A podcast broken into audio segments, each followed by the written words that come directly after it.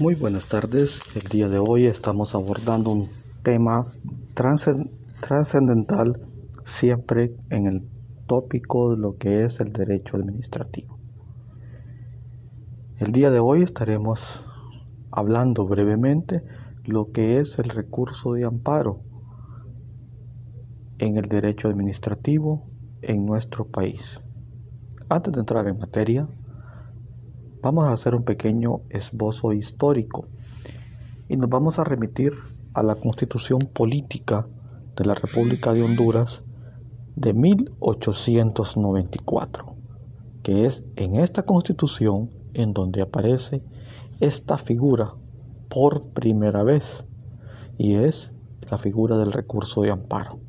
En su artículo 29 de la Constitución Política de la República de Honduras en el año de 1894 nos dice, toda persona tiene derecho para requerir amparo, como cualquier atentado o arbitrariedad de que sea víctima y para hacer efectivo el ejercicio de todas las garantías que esta Constitución establece cuando sea indebidamente coartada en el goce de ellas, por leyes o actos de cualquier autoridad, agente o funcionario público.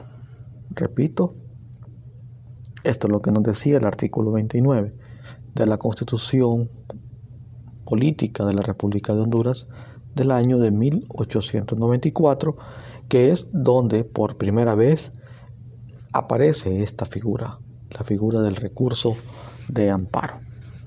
Actualmente, en la constitución vigente, que data del año de 1982,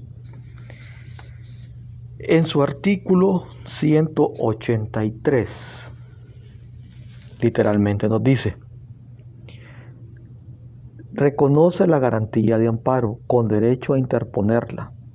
Toda persona que se considera agraviada o cualquier otra en nombre de ésta, para que se le mantenga o restituya en el goce y disfrute de los derechos y garantías constitucionales, y para que en casos concretos se declare que una ley, resolución, acto o hecho de autoridad no obliga al recurrente ni es aplicable para contravenir, disminuir o tergiversar cualquiera de los derechos reconocidos en la misma Constitución. Siempre en la Constitución vigente, que data del año de 1982, específicamente entra en vigencia a partir del 11 de enero de dicho año, en su artículo 313, numeral 5, le concede a la Corte Suprema de Justicia la atribución de conocer, entre otros, el recurso de amparo y en su articulado 316 se dispone la organización de dicho tribunal en salas, una de las cuales es la sala de lo constitucional. Esta sala conoce temas de conformidad con la Constitución y sus leyes, entre ellos los recursos de habeas corpus o de exhibición personal, el recurso de amparo, el recurso de inconstitucionalidad y revisión, además de dirimir los conflictos entre los poderes del Estado. Recordemos que los poderes del Estado, según nuestra Constitución, está conformada de tres poderes. El poder ejecutivo, el poder legislativo y el poder judicial. Asimismo, esta misma sala resuelve problemas relacionados con el Tribunal Supremo Electoral, hoy llamado Consejo Nacional Electoral o CNE. Para, conocer el recurso de amparo existe un marco normativo, una ley en nuestro país que es denominada la ley de amparo. Esta ley en su artículo 1 se dispone en su parte conducente y nos dice literalmente, toda persona tiene derecho para pedir amparo en los casos y para los efectos que a continuación se expresan. Número 1. Para que se le mantenga o restituya en el goce de los derechos y garantías que la Constitución establece. Número 2. Para que, casos concretos, se declare que una ley, un reglamento o una disposición de autoridad no le es aplicable por ser inconstitucional. Como puede apreciarse, al amparo se le denomina en algunos casos como recurso y en otros como una demanda. Pero, independientemente de su denominación, siempre resulta ser una garantía protectora de los derechos constitucionales. El modelo de justicia constitucional en Honduras es mixto, ya que por un lado, la Corte Suprema de Justicia, por medio de la Sala de lo Constitucional, le compete el conocimiento y resolución de la declaración de inconstitucionalidad de las leyes y su inaplicabilidad. Por otro, cualquier juez o tribunal puede conocer de la garantía de amparo y del habeas corpus, conforme la jurisdicción de la autoridad contra la cual se recurra. Sin embargo, las sentencias dictadas por tales tribunales, sentencias dictadas por jueces de letras y corte de apelaciones, estas deben ser conocidas en revisión por la Sala de lo Constitucional y la Suprema Corte de Justicia.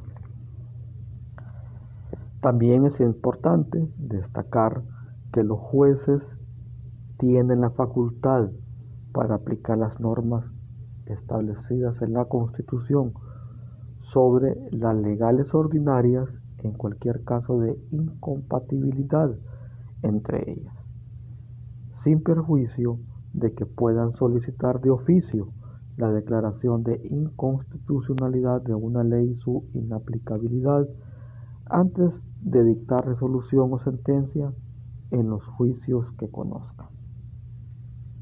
Asimismo, las competencias que la ley de amparo establece, y estas nos remitimos al artículo 4 y nos dice que corresponde exclusivamente a los tribunales de justicia conocer de los recursos de amparo.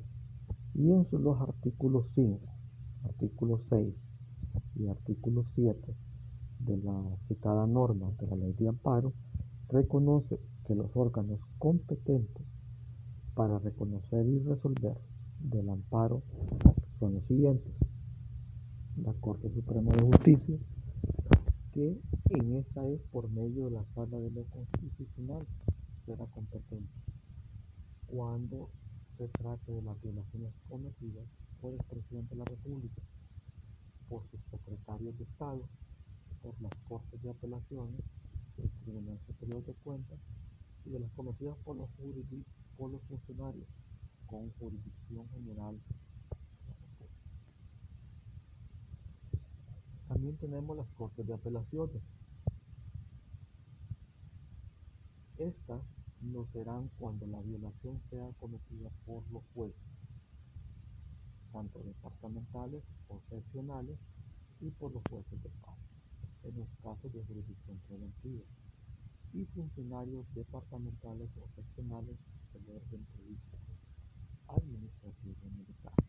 Y como tercer órgano competente tenemos a los jueces de tanto departamentales o estos serán competentes para conocer en sus respectivas jurisdicciones de las violaciones cometidas por los inferiores en el orden jerárquico según la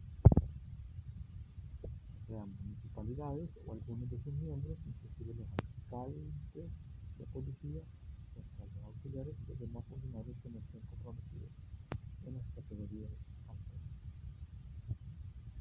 Esperamos que esta breve síntesis de lo que estoy hablando, lo que es el recurso de amparo en la jurisdicción de la Constitución Administrativa, haya servido de mucha utilidad y requiere de explicación les haya creado de Muchas gracias por su atención. Nuevamente estaremos abordando otro tema siempre en materia de derecho administrativo. Un placer, con mucho gusto. Muchas gracias